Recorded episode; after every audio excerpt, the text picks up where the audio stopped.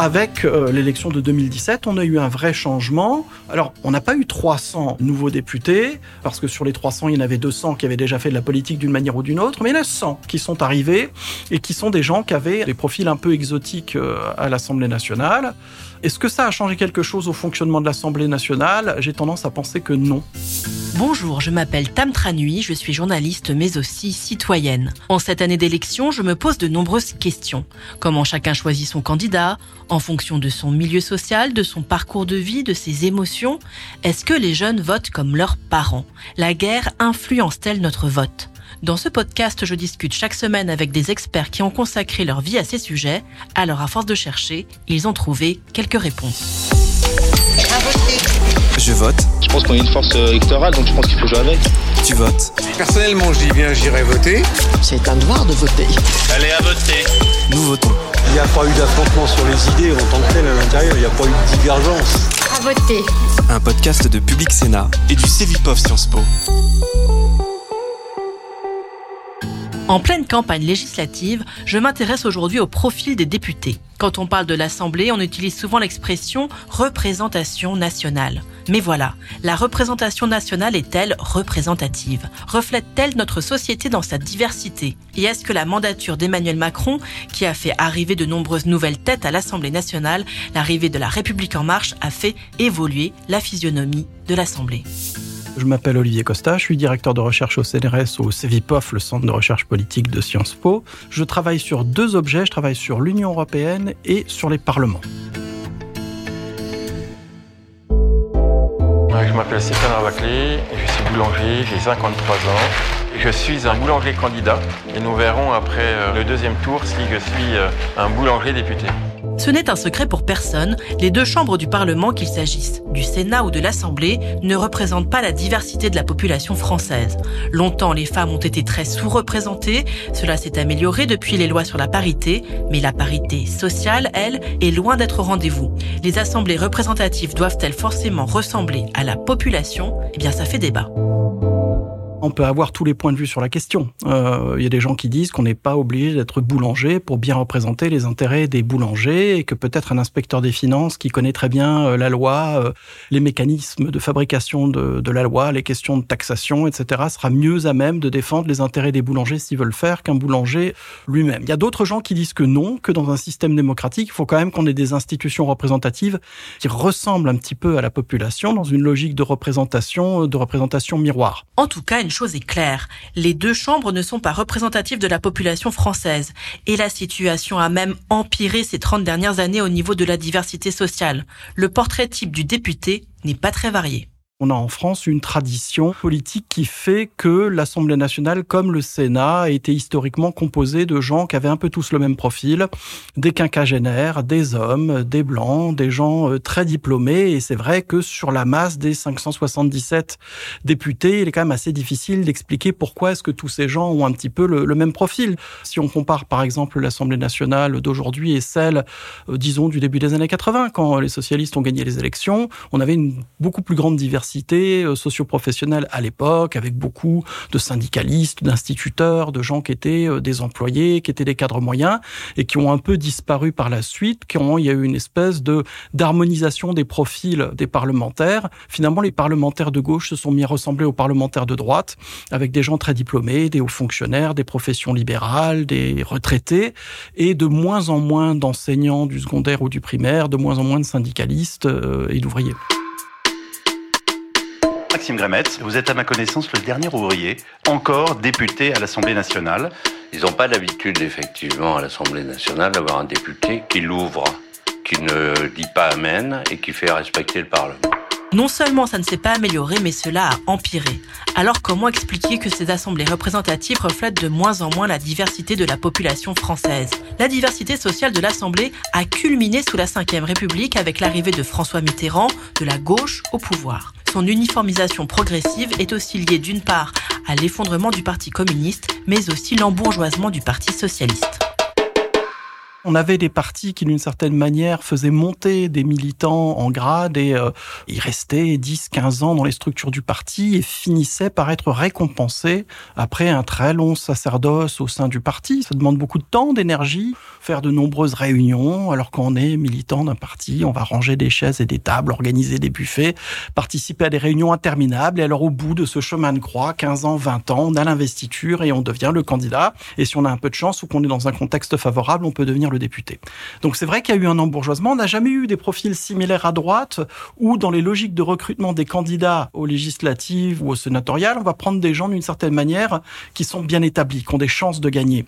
Et donc on peut avoir assez facilement dans les partis de droite des gens qui n'ont pas été très très longtemps dans le parti, mais parce qu'ils sont des notables dans une circonscription, on va dire, ben voilà, on va miser sur monsieur qui est le pharmacien, le notaire, le docteur euh, honorablement connu et qui va être notre candidat. Les profils des députés variaient en fonction des partis, mais à mesure que la gauche a eu des députés, les élus se sont progressivement installés dans la vie politique. Les partis se sont embourgeoisés. La gauche caviar euh, découvre la tête de veau, c'est très bon la tête de veau, c'est très très bon. En plus de ça, il y a eu une professionnalisation de la vie politique qui est une tendance dans toutes les démocraties occidentales, et cela s'explique pour de bonnes et de mauvaises raisons. Les mauvaises raisons, ce seraient des gens qui, d'une certaine manière, s'accrochent à leur mandat et décident qu'ils veulent toujours plus de pouvoir et qui ne veulent pas revenir à une vie normale, entre guillemets. Et il y a aussi euh, de bonnes raisons parce que euh, la vie politique, ça exige aussi de la compétence, ça exige des sacrifices et que une fois qu'on y met un doigt dedans, il est parfois très difficile de faire machine arrière et de revenir dans sa position professionnelle d'avant. C'est pour ça qu'on a eu cette espèce d'harmonisation, de stéréotypisation des profils des parlementaires parce que il y a certaines professions qui permettent plus facilement que d'autres de faire de la politique. Quand on est au fonctionnaire, on peut être mis en disponibilité pour faire de la politique. Quand on est enseignant du supérieur, on peut cumuler. Quand on a une profession libérale, qu'on est avocat, qu'on est dentiste, on peut s'arranger. Si vous êtes employé, si vous êtes ingénieur, euh, si euh, vous êtes euh, commerçant, c'est beaucoup plus compliqué de faire de la politique parce que à un certain niveau de responsabilité, ça exige un investissement à temps plein. Donc, il va falloir vendre votre commerce quitter votre travail d'ingénieur, quitter votre travail dans la grande distribution, et avec un vrai risque, c'est-à-dire que le statut du parlementaire vous, protège, les sociétés sont obligées de vous reprendre, mais pour autant qu'elles existent toujours. Et si vous avez été ingénieur dans l'informatique et vous allez faire deux mandats à l'Assemblée nationale, vous revenez au bout de dix ans, bah vous êtes complètement largué. Donc vous êtes quasiment inemployable. Donc il y a des professions qui permettent plus que d'autres de faire de la politique, et ça va attirer ce type de profil-là. Comme même si les députés ont un statut clair, contrairement aux élus locaux, il n'est pas toujours simple de retrouver son métier après la fonction élective. Il y a donc du travail à faire pour apporter de la fluidité entre les parcours. Récemment, l'une des professions les plus représentées chez les élus, c'est collaborateurs d'élus. Ces petites mains qui travaillent dans l'ombre pour les députés ou les sénateurs, gèrent les agendas, travaillent sur les amendements, participent aux réunions, une vraie formation pour devenir soi-même élu. On a énormément de parlementaires aujourd'hui, si on regarde un peu finement, qui à un moment donné ont été des collaborateurs d'élus. Ils ont été dans le cabinet d'un maire, ils ont été euh, assistants parlementaires, ils ont été dans des cabinets de ministres. C'est des gens qui, d'une certaine manière, n'ont fait que de la politique toute leur vie. Ils ont fait des études dans des endroits où on apprend le gouvernement, à Sciences Po comme ici, dans une fac de droit, ils ont peut-être fait l'ENA. Ensuite, ils ont travaillé dans l'entourage des élus quand ils étaient euh, jeunes. C'est un travail qui est passionnant mais très difficile. Et là aussi, au bout de dix ans, euh, dans ces positions-là, ces gens-là rêvent d'une sortie par le haut, et la sortie par le haut, c'est de devenir parlementaire, par exemple. Et quand on regarde dans le détail les CV des parlementaires, il y en a énormément qui ont travaillé dans l'entourage des élus, et ça peut être aussi des positions sur lesquelles on revient. Quand on a été euh, le député, on est battu, on perd son siège, ben on va revenir comme chargé de mission à la région, on va être réembauché dans un cabinet, on va devenir permanent de son parti politique, jusqu'à temps peut-être de pouvoir reconquérir un autre mandat. Et c'est comme ça que c'est construit en France, mais pas simplement en France, mais peut-être que le, le phénomène est très marqué, cette professionnalisation de la vie politique avec des gens dont beaucoup n'ont fait que ça toute leur vie durant. Interventions de certains de nos députés, on peut vite être amené à se demander mais comment il a fait pour se faire élire celui-là? Les plus critiques iront jusqu'à dire moi aussi je peux être élu député, et les rages de Twitter diront chérir moi aussi je peux être payé à rien foutre. Être un professionnel de la politique, c'est d'ailleurs mal assumé par la plupart des hommes politiques français, à la différence d'autres pays. C'est ce que constate Olivier Costa, spécialiste du Parlement français, mais aussi d'autres institutions européennes. En Allemagne, les gens qui sont des professionnels de la politique vont spontanément dire je suis un professionnel de la politique. Quand on pose la question à des députés allemands, un tiers disent je suis un professionnel de la politique. En France, quasiment personne. Les gens vont dire non, je suis fonctionnaire territorial. Oui, euh, la personne a passé le concours de rédacteur territorial il y a 30 ans mais n'a jamais exercé. Ou vont dire je suis fonctionnaire, je suis à l'inspection des finances. Oui, mais n'a jamais été là. Et on, on, a des profils qui sont intéressants. Par exemple, François Bayrou, qui parfois se présente comme un enseignant, parfois comme un agriculteur. Pas certain qu'il ait été beaucoup l'un ou l'autre. C'est quelqu'un qui a fait de la politique toute sa vie. Quand je cherchais d'un peu plus près des gens qui étaient issus du privé, je trouvais des gens, ils disaient oui secteur privé, mais, mais c'est quoi secteur privé? Ben, j'ai un contrat, j'ai eu un contrat de droit privé, mais c'était quoi ce contrat de droit privé? Et à la fin de la fin, j'arrivais à comprendre que la personne avait été assistant parlementaire. C'est un contrat de droit privé, mais c'est pas quelqu'un qui est issu du secteur privé en tant que tel. Alors l'objectif d'une assemblée n'est pas d'être à 100% représentatif de la population. Ce n'est pas parce qu'une population n'est pas représentée dans une chambre qu'elle ne peut pas avoir ses intérêts défendus. Par exemple, les enfants ont bien des lois qui les concernent alors qu'aucun enfant ne siège.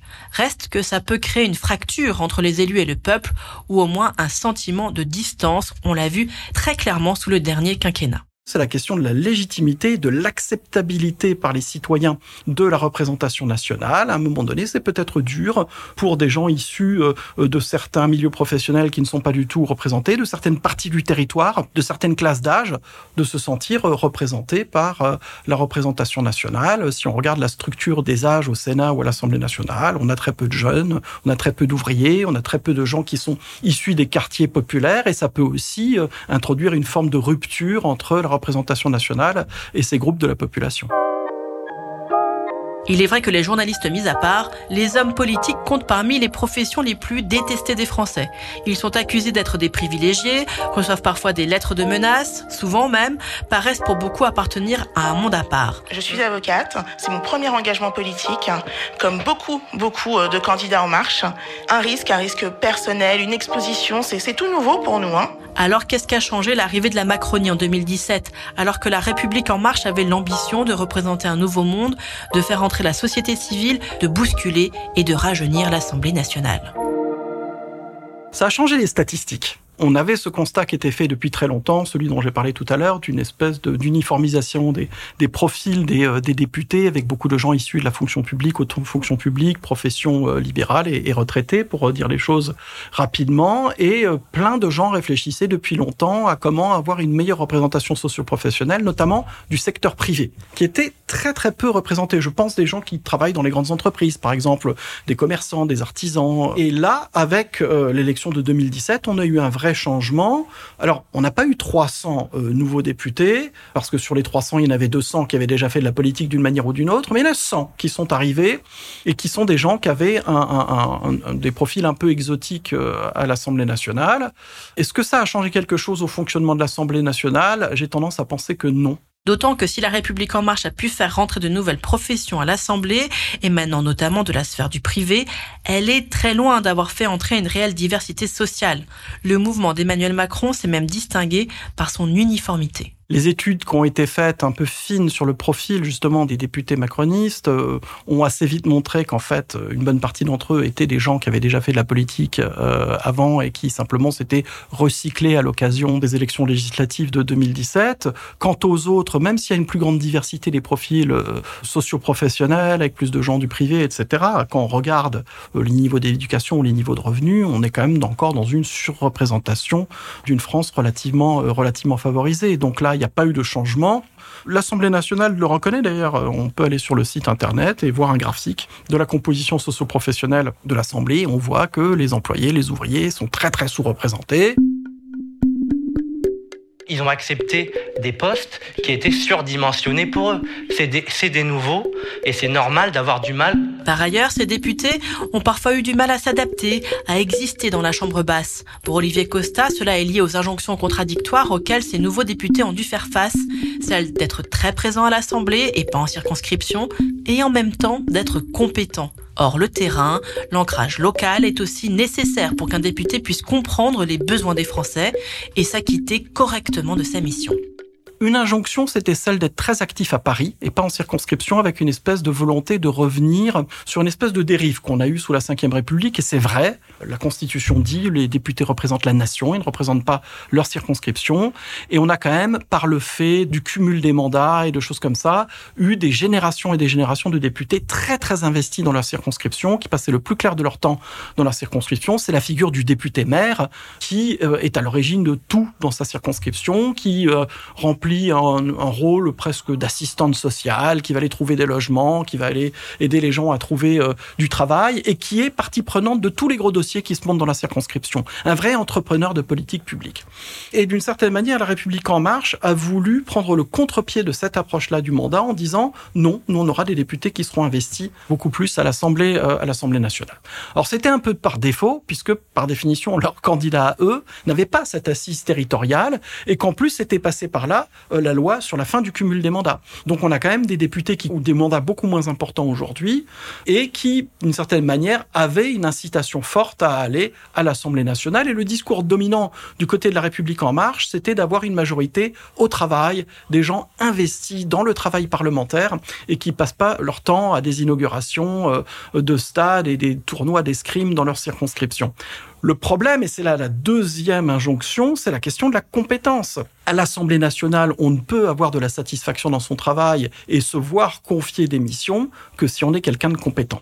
Et par définition, les gens qui sont compétents, c'est les gens qui ont déjà une certaine expérience politique, qu'elle soit au niveau local ou au niveau national. Et donc là, cette génération de nouveaux venus euh, de la République en marche à l'Assemblée nationale a, pu trouver le temps très long parce que d'un côté, on leur demandait euh, de venir à l'Assemblée nationale, d'un autre côté, on n'était pas forcément prêt à leur confier des responsabilités parce qu'on va pas confier un rapport important à quelqu'un qui débarque de nulle part et qui n'a aucune compétence technique sur, euh, sur le dossier. Cela n'a d'ailleurs pas été évident pour tous ces nouveaux venus de s'adapter à cette nouvelle fonction. Puis chasser le naturel, il revient au galop. Pendant le premier mandat d'Emmanuel Macron, les élus qui s'en sont le mieux tirés, c'est finalement ceux qui avaient déjà une expérience politique. Pas très nouveau monde tout ça. Ceux qui avaient une expérience, évidemment, ont, ont, très vite pu truster les, les, meilleures places et surtout ils savent comment ça marche. C'est extrêmement violent euh, quand on arrive à l'Assemblée nationale et qu'on n'a aucune idée du mode de fonctionnement de, l'institution. Enfin, c'est violent partout.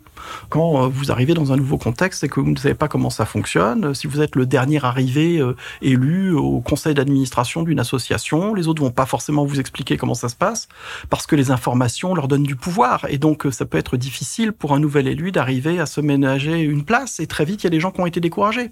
Parmi les nouveaux députés macronistes, il y a aussi des gens qui ont été découragés plus largement par la découverte de ce que c'est que le mandat de parlementaire, à savoir une fonction qui est très chronophage, qui vous pose de gros soucis dans votre vie personnelle parce que vous n'êtes jamais là, qui suscite beaucoup d'animosité de la part des citoyens. On l'a très bien vu notamment à l'époque de, des mouvements des Gilets jaunes, où les gens se faisaient agresser chez eux dans leur permanence électorale. Il y a aussi des gens qui ont découvert que c'était un job relativement mal payé, euh, la fin du cumul des mandats plus euh, les modifications sur l'utilisation de l'IRFM, etc., etc., plus l'interdiction d'employer sa famille, fait que ce qui a pu être une sinécure dans le passé ne l'est plus. Et donc des gens qui notamment étaient issus du secteur privé, qui étaient des cadres, qui gagnaient très bien leur vie, ont pu découvrir que finalement c'était une mauvaise affaire que de devenir parlementaire si on s'en tient aux aspects strictement matériels et ont été un peu, un peu découragés. On se rappelle d'ailleurs que fin 2017, certains députés La République en marche s'étaient confiés sur le fait de manger beaucoup de pâtes à cause de la baisse de revenus représentée par le mandat d'élu. Des témoignages qui étaient pour beaucoup anonymes, mais qui avaient suscité beaucoup d'incompréhension, voire de rejet dans l'opinion. Mais c'est une réalité pour certains députés qui gagnaient auparavant très très bien leur vie. Autre désillusion, obtenir des résultats comme parlementaire, c'est loin d'être évident. Je pense que c'est excessivement ingrat d'être un parlementaire. En somme, si vous êtes un parlementaire de l'opposition, vous pouvez faire des beaux discours et essayer de vous opposer, ça servira pas à grand chose. Et si vous êtes un parlementaire de la majorité, on va vous demander d'une certaine manière d'être loyal à votre majorité et pas de passer votre temps à critiquer ce que le ministre a proposé ou à proposer des amendements. Ceux qui arrivent à s'en sortir dans cette affaire-là, qui arrivent à réellement faire quelque chose, ce sont les gens qui connaissent bien le système, qui ont des réseaux. Et typiquement, ils vont pas le faire en déposant un amendement en séance plénière, ils vont le faire en intervenant auprès du cabinet du ministre pour essayer d'obtenir une une évolution sur le texte, etc., etc. Donc d'une certaine manière, les parlementaires qui sont efficaces sont souvent des parlementaires qui sont des insiders, qui ont été dans les différentes positions et qui savent comment le jeu fonctionne. Et je pense qu'il doit être excessivement difficile quand on est un nouveau parlementaire, qu'on ne connaît pas grand-chose à la politique, d'arriver à l'Assemblée nationale et d'arriver à trouver sa place et à, d'une certaine manière, acquérir une certaine forme d'efficacité et de satisfaction dans l'exercice de son mandat. A combien le SMIC? Alors, je, je, je, alors, je vais vous dire, vous me, faites, vous me faites une colle. En effet, je ne connais pas. Mais vous vous rendez compte? Mais non, monsieur. Et après, vous je dites que vous êtes représentatif. Mais madame, mais je sais qu'il est à difficile. vous savez pas combien il est le- Madame la députée. Mais je sais que c'est difficile de vivre avec ce. Madame la Je députée. Depuis 2017, certains députés se sont adaptés, y compris parmi ceux qui étaient de vrais nouveaux venus en politique, et d'autres, au contraire, vont revenir à leur vie d'avant.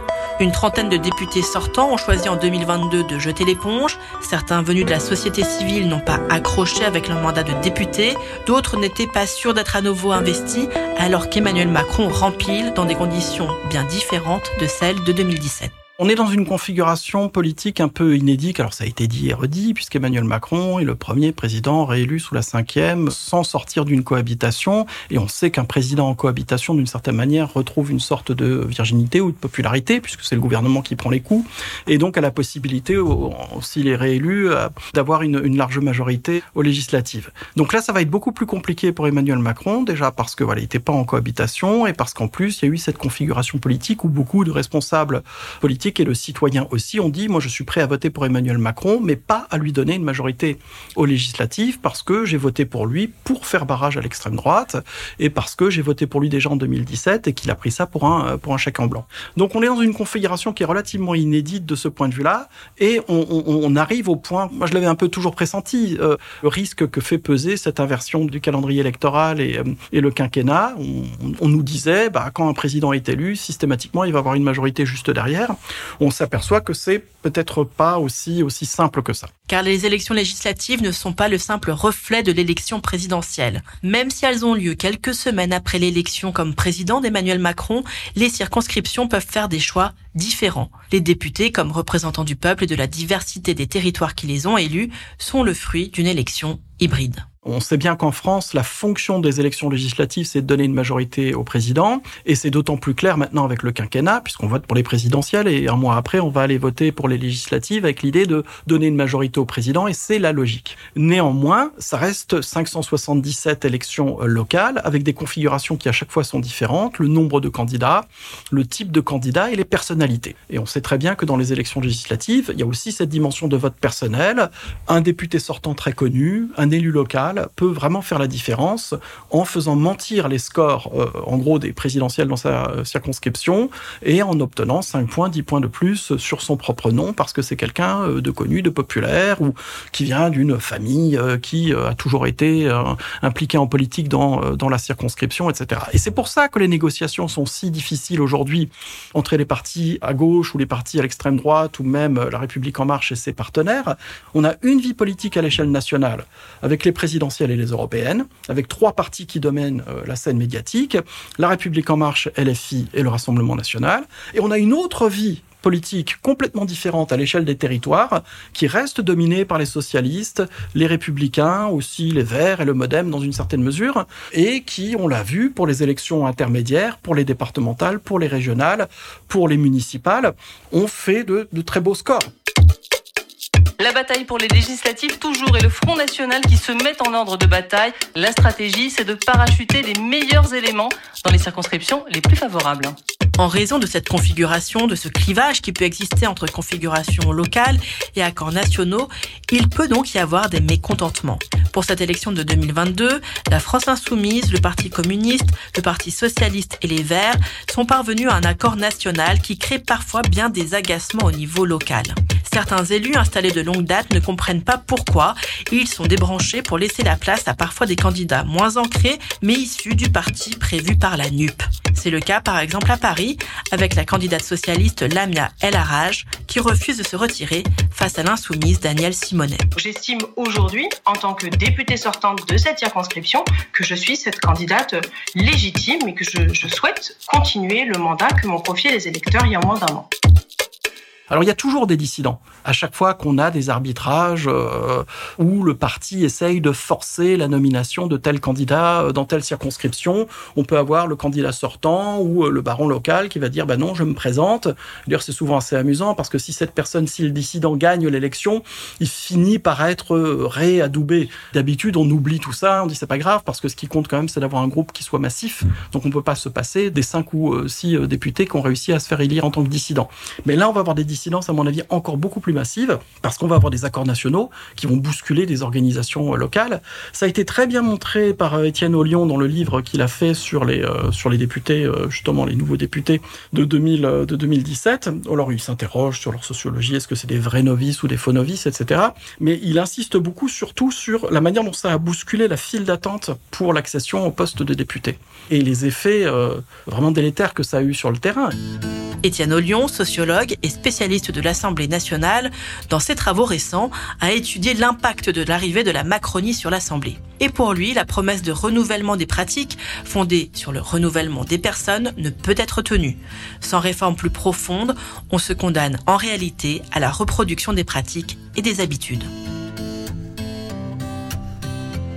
Pour en savoir plus, n'hésitez pas à aller voir les références que j'ai ajoutées dans la description de cet épisode, ainsi que les articles publiés à l'occasion des différentes vagues de l'étude électorale menée par le CEVIPOF. J'espère que ce nouveau numéro de Je vote, tu votes, nouveau ton vous a plu et que vous serez au rendez-vous pour les prochains épisodes.